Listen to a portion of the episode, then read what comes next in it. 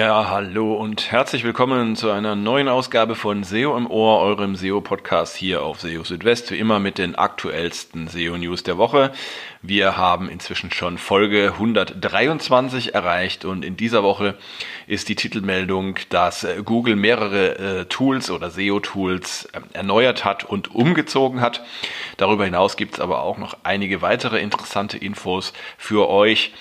Ähm, zum Beispiel ähm, erfahrt ihr, wie man die Google Core Web Vitals per Screaming Frog abrufen kann. Ähm, dass für Google eine äh, stabile URL-Struktur wichtiger ist als eine konsistente Website-Struktur. Dann hat Google derzeit offenbar Probleme mit der Anzeige von manuellen Maßnahmen in der Search-Konsole.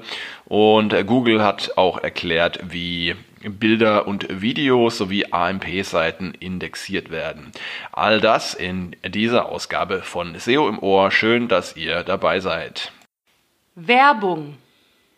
Ja, und bevor es losgeht mit den SEO-Meldungen der Woche, hier noch eine kleine Ankündigung. Und zwar geht es am 1. Dezember äh, los mit der ODC, der virtuellen Marketing-Event statt.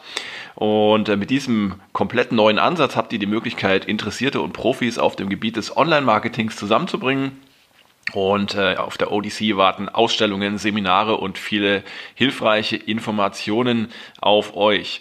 Ihr könnt euch hier virtuell mit ja, Gleichgesinnten auf dem Gebiet des Online-Marketings austauschen und das auf eine völlig neue Art und Weise. Gerade derzeit ist es ja ein bisschen schwierig, auch sich ähm, persönlich zu treffen. Und äh, auf diesem Weg habt ihr dann die Möglichkeit, auch neue Kontakte zu knüpfen, neue Informationen zu bekommen und vieles mehr. Vergesst einfach, was ihr über Marketingkongresse, Seminare und Messen wisst. Die ODC bietet euch ab dem 1. Dezember eben die Möglichkeit, in einer Welt unterwegs zu sein, in der euch namhafte Expertinnen und Experten mit Wissen, Tipps und Tricks sowie weiteren hilfreichen Informationen rund um das Online-Marketing versorgen und das jederzeit und äh, von jedem Ort. Ihr habt sogar die Möglichkeit, derzeit kostenlose ähm, Probiertickets zu bekommen.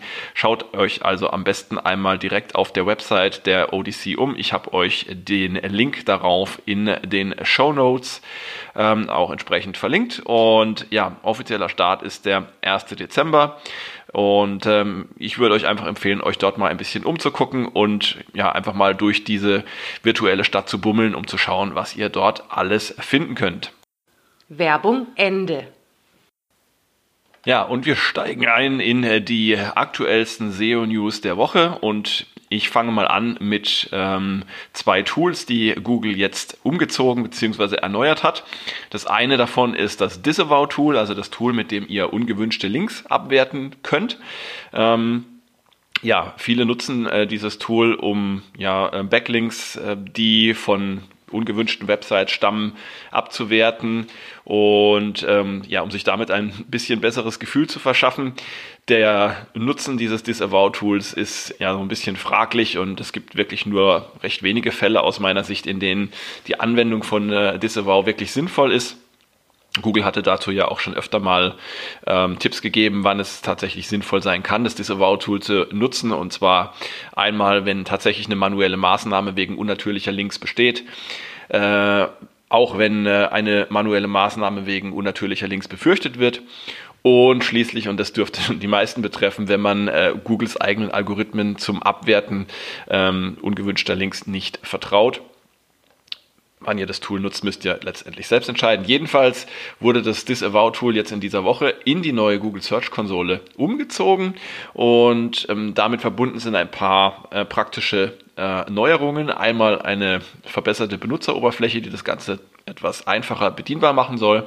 Dann habt ihr die Möglichkeit, ähm, Disavow-Dateien äh, auch als Textdateien äh, herunterzuladen und die Fehlerberichte für hochgeladene Dateien sind nicht äh, länger auf 10 Fehler begrenzt. Ja, also probiert es einfach mal aus. Wenn ihr eh schon mit dem Disavow-Tool arbeitet, dann ähm, werdet ihr euch darüber sehr wahrscheinlich freuen. Ja, und ähm, auch ein anderes Tool ähm, wurde aktualisiert. Das Tool ist weniger bekannt. Ähm, ich finde es aber nichtsdestoweniger spannend. Und zwar gibt es das Tool zum Entfernen veralteter Inhalte, ähm, was auch als Remove Outdated Content Tool bekannt ist.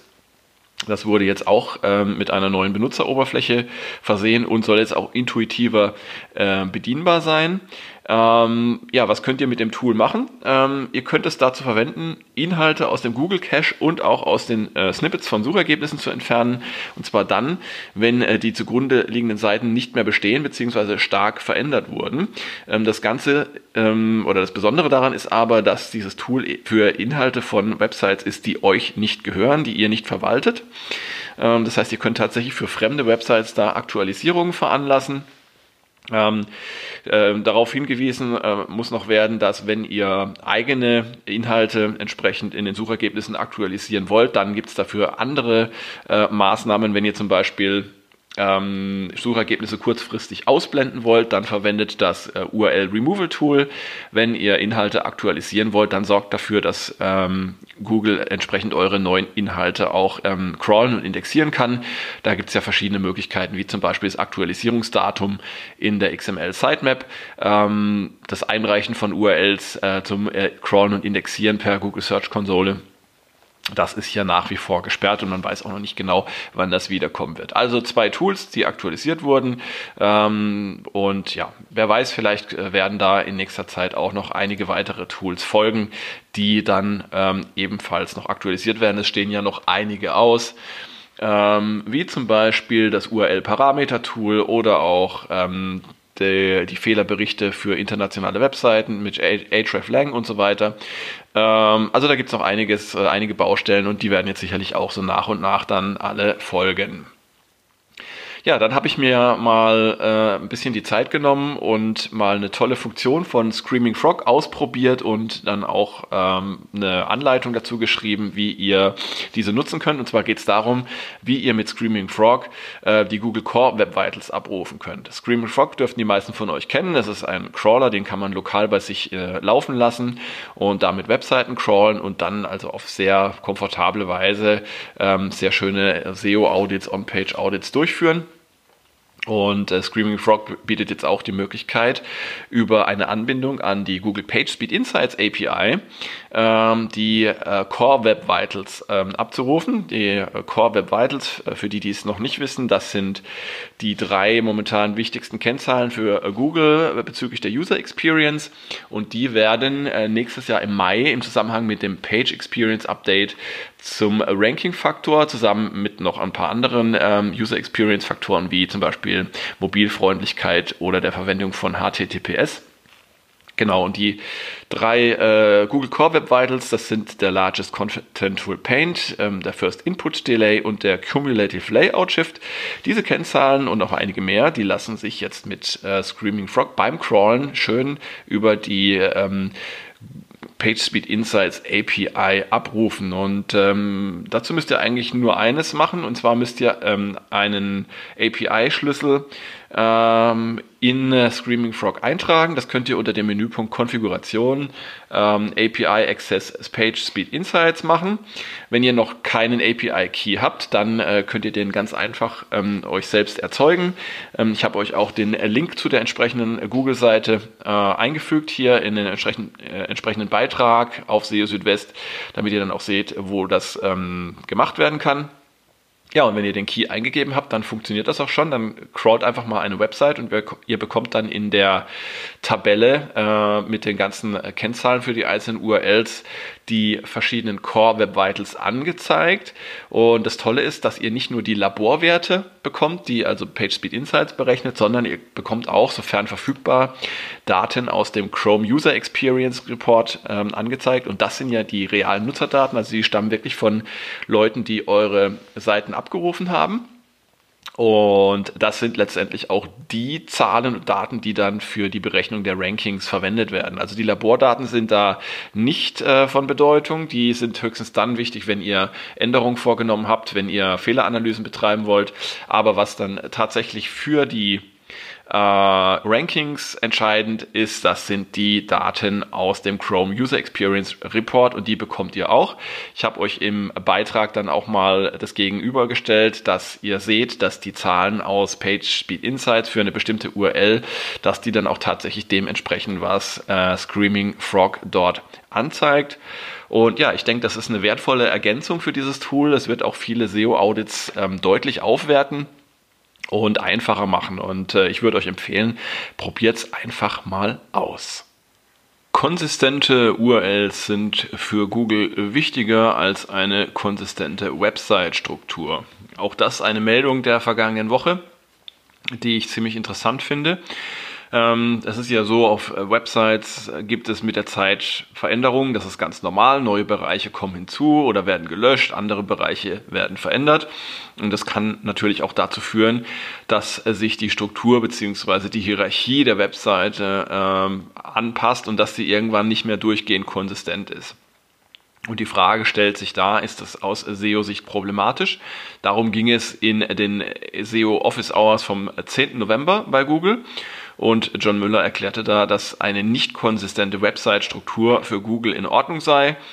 Man solle aber auf die äh, Konsistenz der URLs achten. Ähm, es ging dabei konkret um eine Frage, und zwar hatte ein Nutzer zuvor gefragt, ob es problematisch sei, dass sich manche seiner Seiten auf seiner Website in bestimmten Unterverzeichnissen äh, befinden, andere und ähnliche Seiten dagegen direkt unterhalb der Domain liegen. Und äh, ja, das sei eben aus SEO-Sicht kein Problem, aber äh, John Müller nannte als Vorteil, ähm, einer sauberen und konsistenten Struktur, dass es zum Beispiel einfacher ist, den Erfolg der Seiten in der Suche zu messen.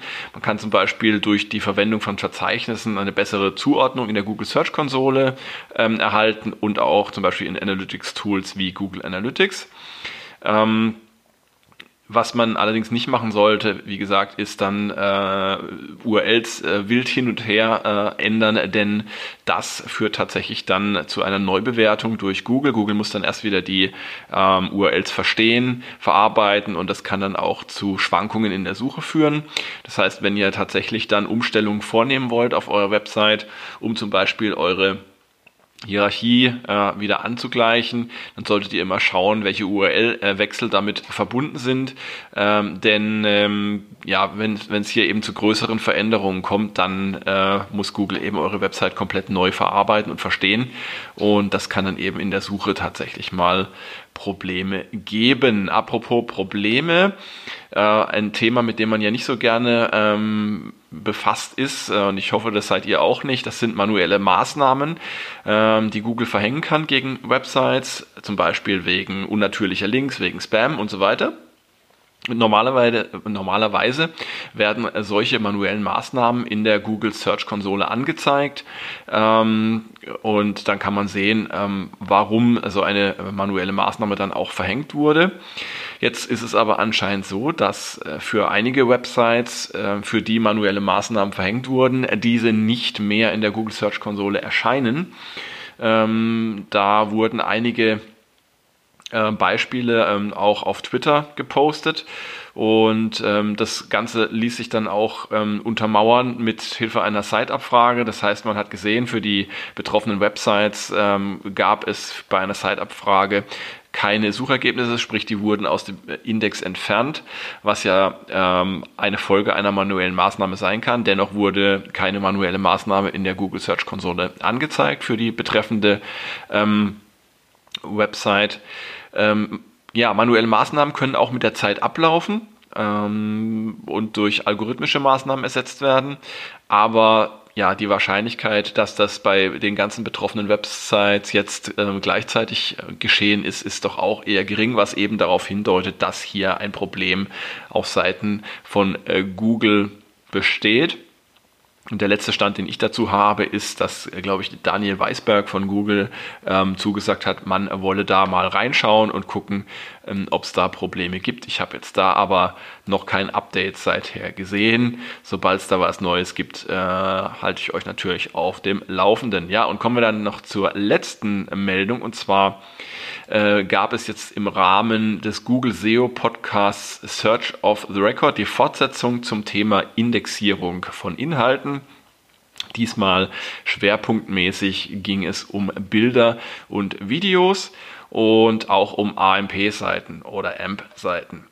Und äh, zu Bildern ähm, wurde da gesagt, dass sie aufgrund ihres binären Formats ein besonderer Fall sind und ähm, eben auch für äh, Maschinen schwer zu verstehen sind.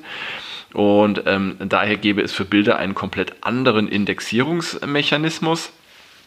Ähm, und äh, während der Umwandlung der Inhalte, äh, äh also beziehungsweise auch von Bildern, würden auch ähm, äh, Image-Tags extrahiert, auch von anderen Bildquellen. Die Image-URLs würden dann in einen speziellen Indexer für Bilder gegeben und da würden äh, ja so wörtlich einige magische Dinge passieren, ähm, wie zum Beispiel auch Bilderkennung. Allerdings ähm, ist diese Bilderkennung, das ähm, wurde dabei auch erklärt, äh, keineswegs perfekt und ähm, ist gerade mal in der Lage, einen Apfel von einer Banane zu unterscheiden, aber zeigt man äh, der Bilderkennungsmaschine äh, zum Beispiel einen Bleistift, äh, einen Käse oder Parmesan, dann können sie diese nicht auseinanderhalten. Das habe ich mir jetzt nicht ausgedacht, sondern so wurde es genau gesagt. Ähm, ja, bei Videos äh, sei die Sache äh, nochmal eine Spur schwieriger. Einmal aufgrund der vielen Bilder, die da zu verarbeiten sind und auch noch wegen der zusätzlichen Tonspur, die es hier gibt. Und äh, ja, also man sollte nicht zu viel erwarten von Bilderkennung derzeit für die Suche, aber ich bin äh, da auch relativ zuversichtlich, dass sich da auch viel tun wird in nächster Zeit. Spannend fand ich auch noch das, was zu AMP oder AMP-Seiten gesagt wurde. Und zwar indexiert Google solche Seiten nur dann, wenn sie sozusagen standalone sind, also wenn äh, es für eine äh, Seite äh, ja nur eine AMP-Version gibt, die dann sozusagen auch das Canonical ist. Ähm, ansonsten sei AMP einfach nur ein anderes Format, was den Nutzern in den Suchergebnissen präsentiert wird. Und äh, sie werden aber dann nicht äh, indexiert. Genau, und ähm, auch noch eine Info im Zusammenhang mit Web Stories, die basieren ja auf AMP. Und äh, hier wurde gesagt, dass die Web Stories dann entsprechend auch als canonical angesehen werden, sprich sie werden auch tatsächlich indexiert. Und Web Stories können ja in der Websuche und auch in Google Discover und auch in der Bildersuche erscheinen. Ähm, AMP ist übrigens kein Ranking-Signal, ähm, dennoch äh, kann ich euch auch sagen, die Verwendung von AMP kann tatsächlich einige Vorteile bringen, zum Beispiel ähm, in äh, Form besserer Werte bei den Google Core Web Vitals und derzeit auch noch äh, habt ihr den Vorteil, dass ihr in der mobilen Suche mit AMP in den Top Stories erscheinen könnt. Das Ganze wird ja dann äh, im Zusammenhang mit dem Page Experience Update im Mai sich ändern. Dann können im Prinzip alle Arten von Seiten in den Top Stories erscheinen, wenn sie entsprechende Page Experience bieten. Ja, und damit sind wir am Ende der Ausgabe 123 von SEO im Ohr. Schön, dass ihr dabei wart und ja, schaut auch weiterhin regelmäßig auf SEO Südest vorbei. Aktuell SEO News jeden Tag für euch und am nächsten Wochenende gibt es dann eine neue Ausgabe von SEO im Ohr. Bis dahin, macht's gut. Ciao, ciao. Euer Christian.